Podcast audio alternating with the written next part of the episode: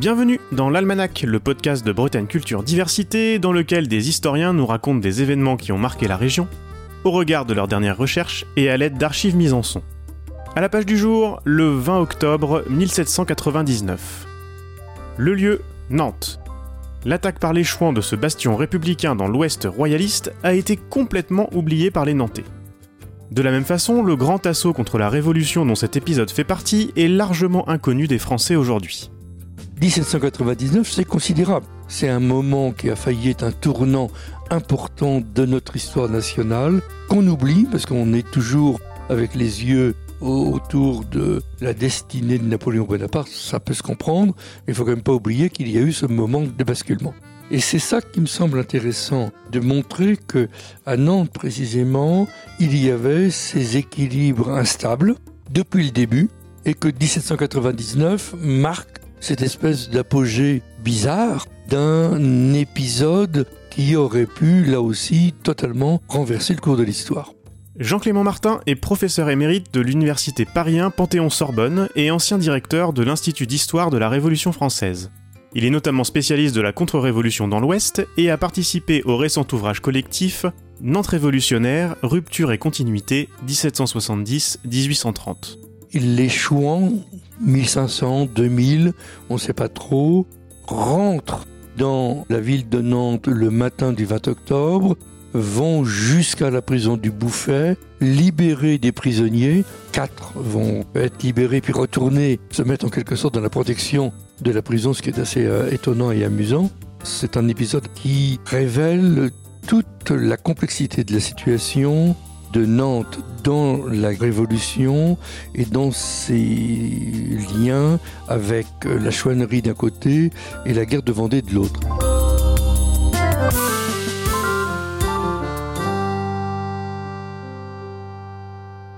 Dans cet épisode, vous allez nous raconter les histoires mêlées de Nantes, de la Vendée et de la chouannerie pendant la décennie révolutionnaire, des trajectoires différentes qui aboutissent à cette collision originale d'octobre 1799, vous nous expliquerez également l'importance de ces événements pour Nantes, mais aussi pour la Bretagne, la France et l'Europe.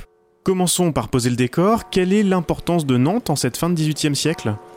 Nantes, qui est en Bretagne à cette époque-là, qui est un des premiers ports négriers de France, un des grands ports industriels du pays, avec une richesse absolument considérable, vit aussi au détriment des campagnes qui l'environnent. En 1789, les Nantais vont prendre fait et cause pour les réformes contre la noblesse bretonne et vont soutenir les Rennais en janvier 1789, quand les Rennais, patriotes comme on disait à ce moment-là, se sont opposés aux nobles bretons qui voulaient maintenir les privilèges de la Bretagne. Et au contraire, les patriotes rennais et les patriotes nantais qui viennent les soutenir veulent défendre le doublement du tiers aux États généraux et veulent défendre l'intégration de la Bretagne dans le pays.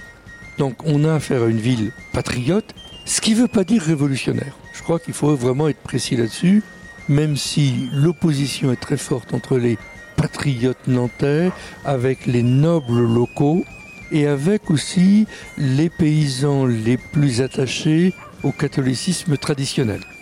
Une ville qui soutient donc le début de la Révolution, ça se gâte assez rapidement? Les Nantais sont anticléricaux. Ils vont véritablement mener des guerres contre les prêtres réfractaires, ceux qui ne veulent pas de la constitution civile du clergé. Mais l'opinion nantaise ne veut pas, bien sûr, de l'abolition de l'esclavage, ni même de l'extension de la citoyenneté donnée à ce qu'on appelle à l'époque les libres de couleur, les noirs affranchis. Et il va y avoir, à partir de 1791-92, une rupture avec cette évolution vers le jacobinisme. Donc, euh, quand il y a les émeutes de 93 au nord comme au sud de la Loire, Nantes est vraiment cet îlot révolutionnaire, mais un îlot révolutionnaire opposé à Paris, les campagnes de l'Ouest sont également favorables au début de la Révolution et ça se complique euh, dès 1791 pour des raisons religieuses, économiques et des questions d'administration. C'est la levée de 300 000 hommes pour les armées révolutionnaires en lutte aux frontières qui met le feu aux poudres, au sud de la Loire comme au nord, mais aussi un peu partout en France. Et ce qui donne une originalité à la Vendée, c'est que, par un concours de circonstances, finalement, ces révoltes ont pris de l'ampleur et ont été récupérées politiquement à Paris, par ceux que l'on nomme par convention les montagnards, les révolutionnaires les plus radicaux, contre les Girondins plus modérés.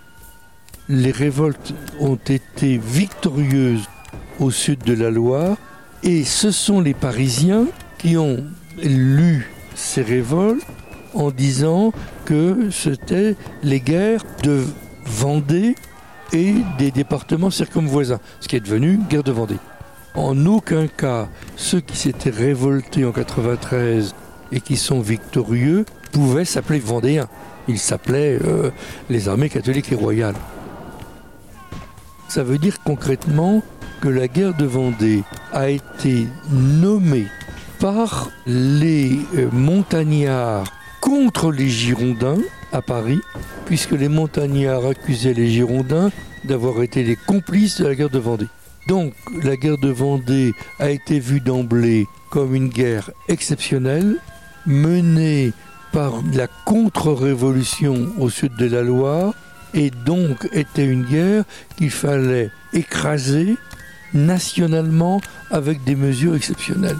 Même si on n'a jamais su ce que c'était que les Vendéens, même si on n'a jamais entrepris d'exterminer les Vendéens en tant que tels, mais on parlait toujours d'exterminer les brigands de la Vendée, parce que les combats ont été mal menés en Vendée, les armées catholiques et royales ont pu acquérir très rapidement un énorme matériel militaire, notamment des canons, des cartouches, etc. Jusqu'à la fin 1793, les combats ont été menés avec des troupes extrêmement nombreuses, parfois 20 000, 30 000 hommes armés, même s'ils étaient mal armés, contre à peu près autant de républicains en face. L'un des épisodes les plus célèbres de cette guerre est la première rencontre de ces troupes catholiques et royales avec Nantes, le 29 juin 1793. Les Vendéens assiègent la ville par le sud et l'est, pendant que des Bretons attaquent par le nord. Les Nantais et les soldats présents sortent victorieux de cette bataille décisive. Une réussite vendéenne aurait donné le contrôle de l'estuaire de la Loire et du premier port français sur l'Atlantique aux Anglais. On imagine bien le bouleversement majeur que ça aurait eu sur la Révolution. Camille Mélinet, dans son Histoire de la Commune et de la milice de Nantes, rend compte de cette importance. On a vu l'espérance et l'aveu du parti royaliste. La résistance de Nantes sauva donc bien réellement la République. Et malgré cela, les Nantais sont pris à leur tour dans ces jeux politiques parisiens? En juin-juillet 1793. Ce sont les Girondins qui gardent Nantes à la France révolutionnaire, mais ce sont eux qui s'opposent aux Jacobins montagnards qui sont au pouvoir à Paris. On a affaire à des gens très hostiles à la Vendée, très hostiles à la montagne, qui vont se retrouver punis par l'arrivée de Carrier à Nantes en novembre-décembre 1793, qui va adopter une politique répressive extraordinairement violente contre les Vendéens, c'est bien connu, notamment avec les noyades, mais surtout les fusillades, mais aussi contre les Girondins nantais, et notamment les armateurs, les commerçants, qui sont euh, envoyés à Paris pour être guillotinés quand même. Quand Robespierre est exécuté et que Carrier est exécuté ensuite en décembre 1794 les Nantais se retrouvent dans une position assez étonnante. Ils ont été les défenseurs de la Révolution contre la contre-révolution et ils ont été aussi les victimes de la Révolution. Il y a une double casquette qui fait que la mémoire nantaise de la Révolution va tout le temps être clivée comme ça. Il faut quand même rappeler aussi qu'il y a une partie de la population nantaise, même en 1794, qui est favorable aux Vendéens et à Charette. Donc là aussi, les divisions internes de la population nantaise sont considérables. Charette, l'un des derniers généraux de l'armée catholique et royale survivant, est finalement exécuté sur la place des agriculteurs, aujourd'hui place Viarme à Nantes, en mars 1796, et dans les publications pour le grand public, l'histoire de la Révolution à Nantes s'arrête là. Pourtant, c'est loin d'être terminé.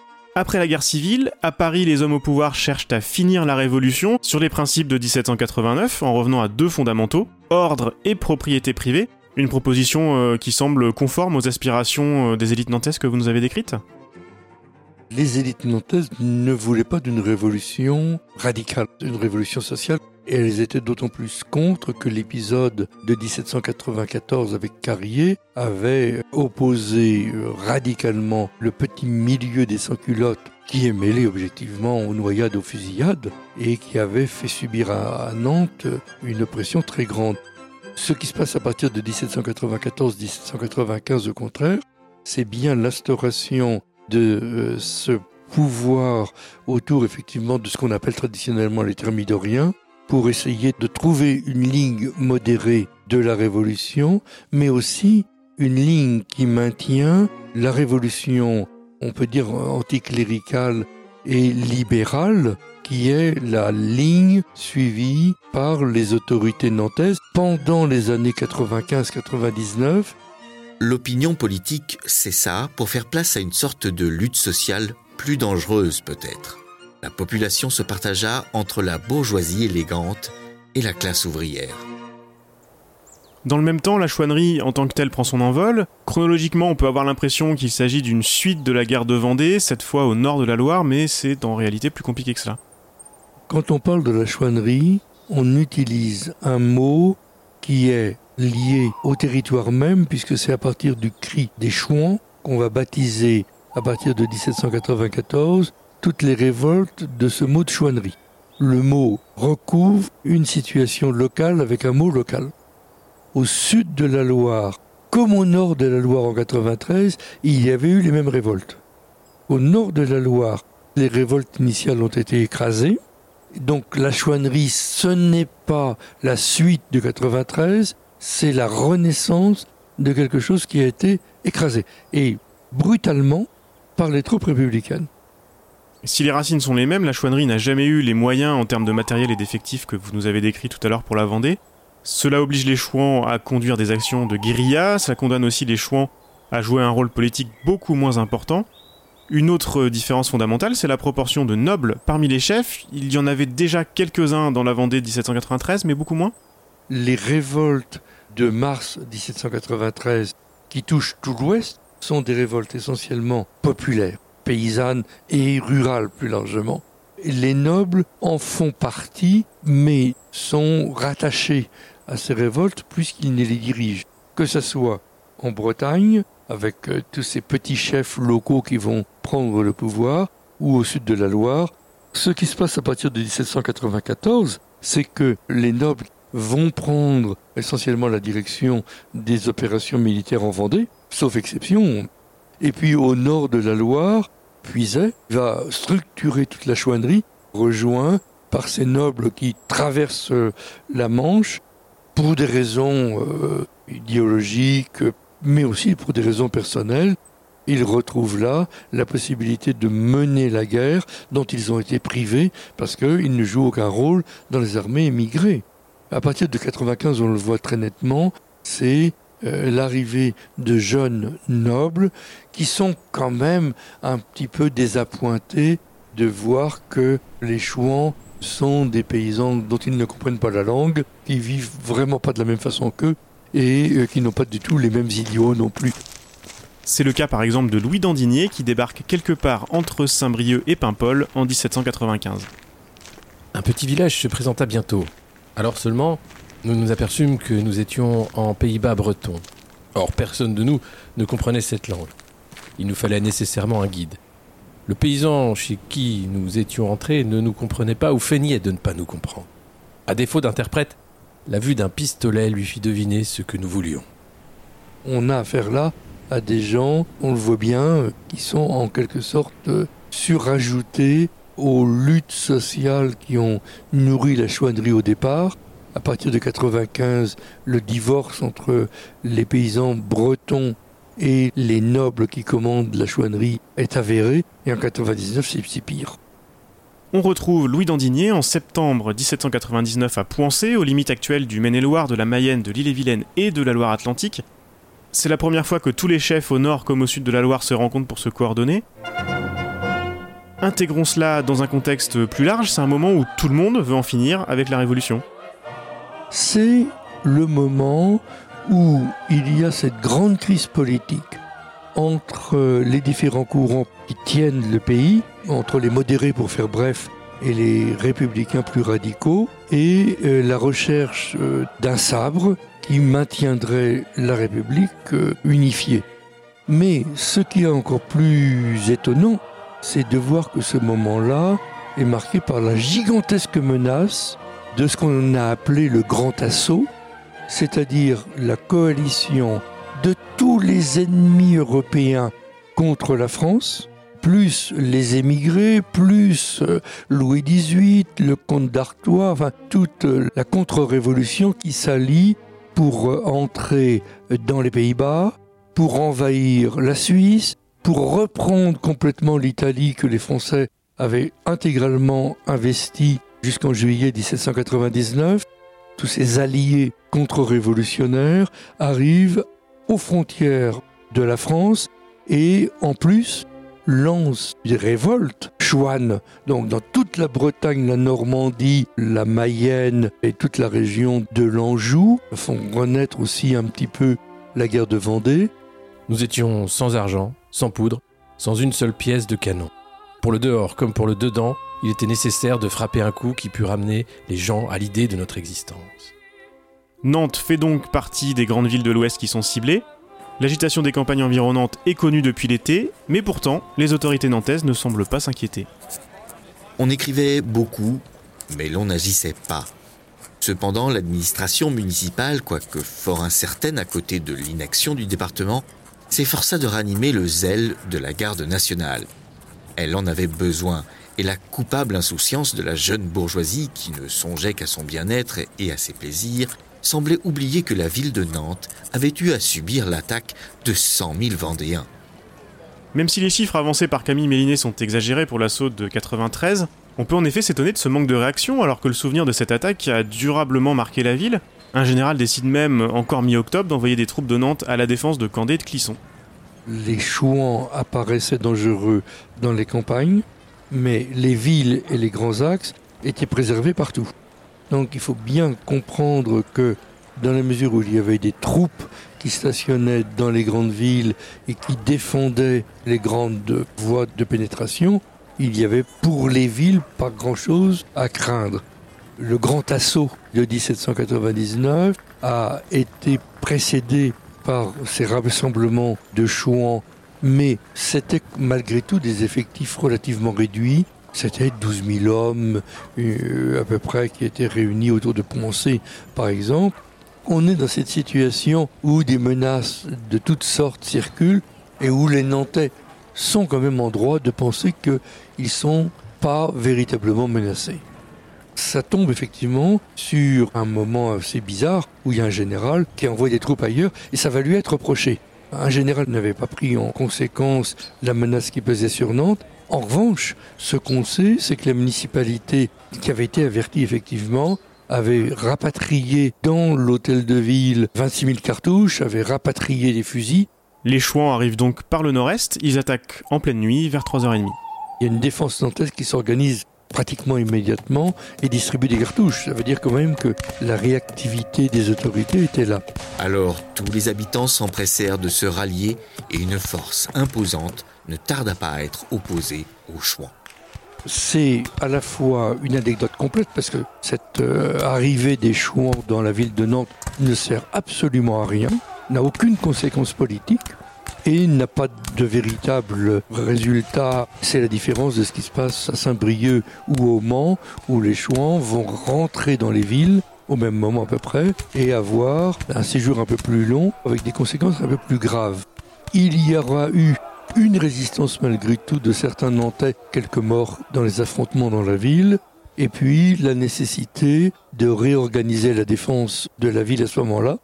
Les Chouans, qui battent rapidement en retraite, sont tout à fait conscients de l'inutilité de l'attaque. Louis Dandigny exprime même des regrets après coup. La facilité avec laquelle nous avons traversé la ville dans tous les sens nous montra suffisamment combien il nous eût été aisé de nous en emparer et de la conserver assez longtemps pour en retirer tous les objets qui pouvaient nous être utiles si nous l'eussions attaqué avec des moyens suffisants. Ce commentaire est assez symptomatique des problèmes de logistique et des problèmes d'effectifs de la chouannerie, et plus largement de tout ce fameux grand assaut. C'est ce qui explique également l'oubli dans lequel il est tombé? Il ne faut pas s'étonner que les mouvements de 99 aient été oubliés, parce que c'est un échec complet de la contre-révolution, et puis parce que personne n'a envie de les rappeler.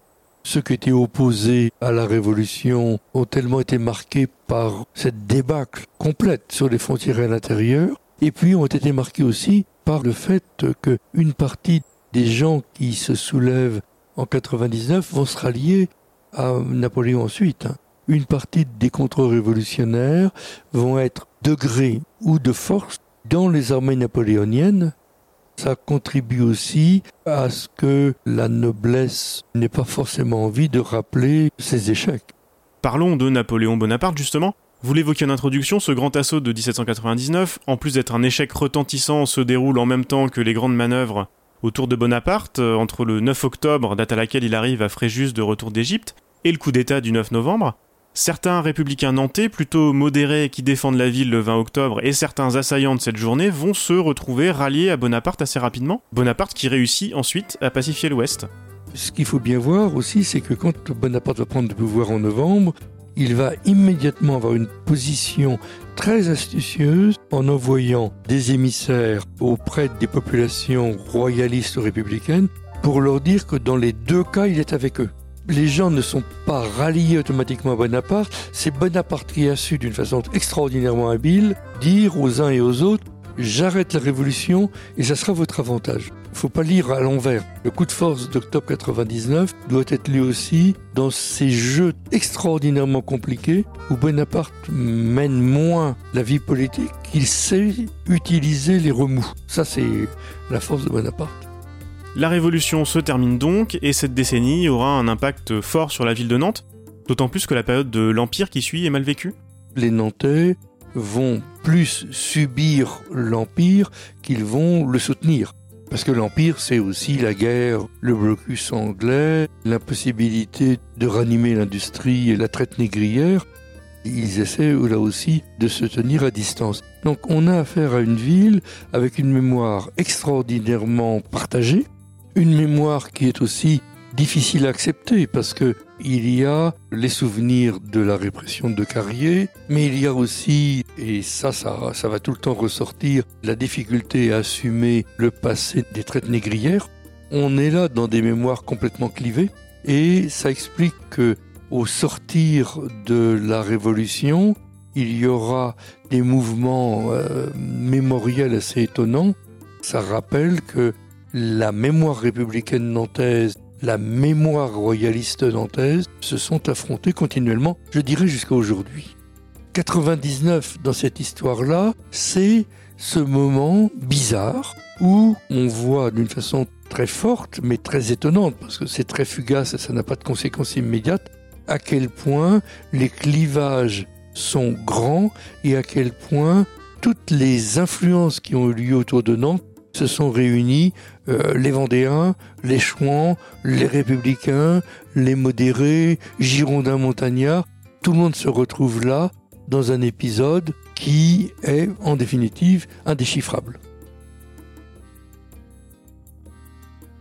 L'Almanach est une série produite par Bretagne Culture Diversité, proposée et réalisée par Antoine Gouritin. Les archives de cet épisode ont été lues par Dimitri Régnier et Alexis Poulain. La musique originale est de Jeff Alluin.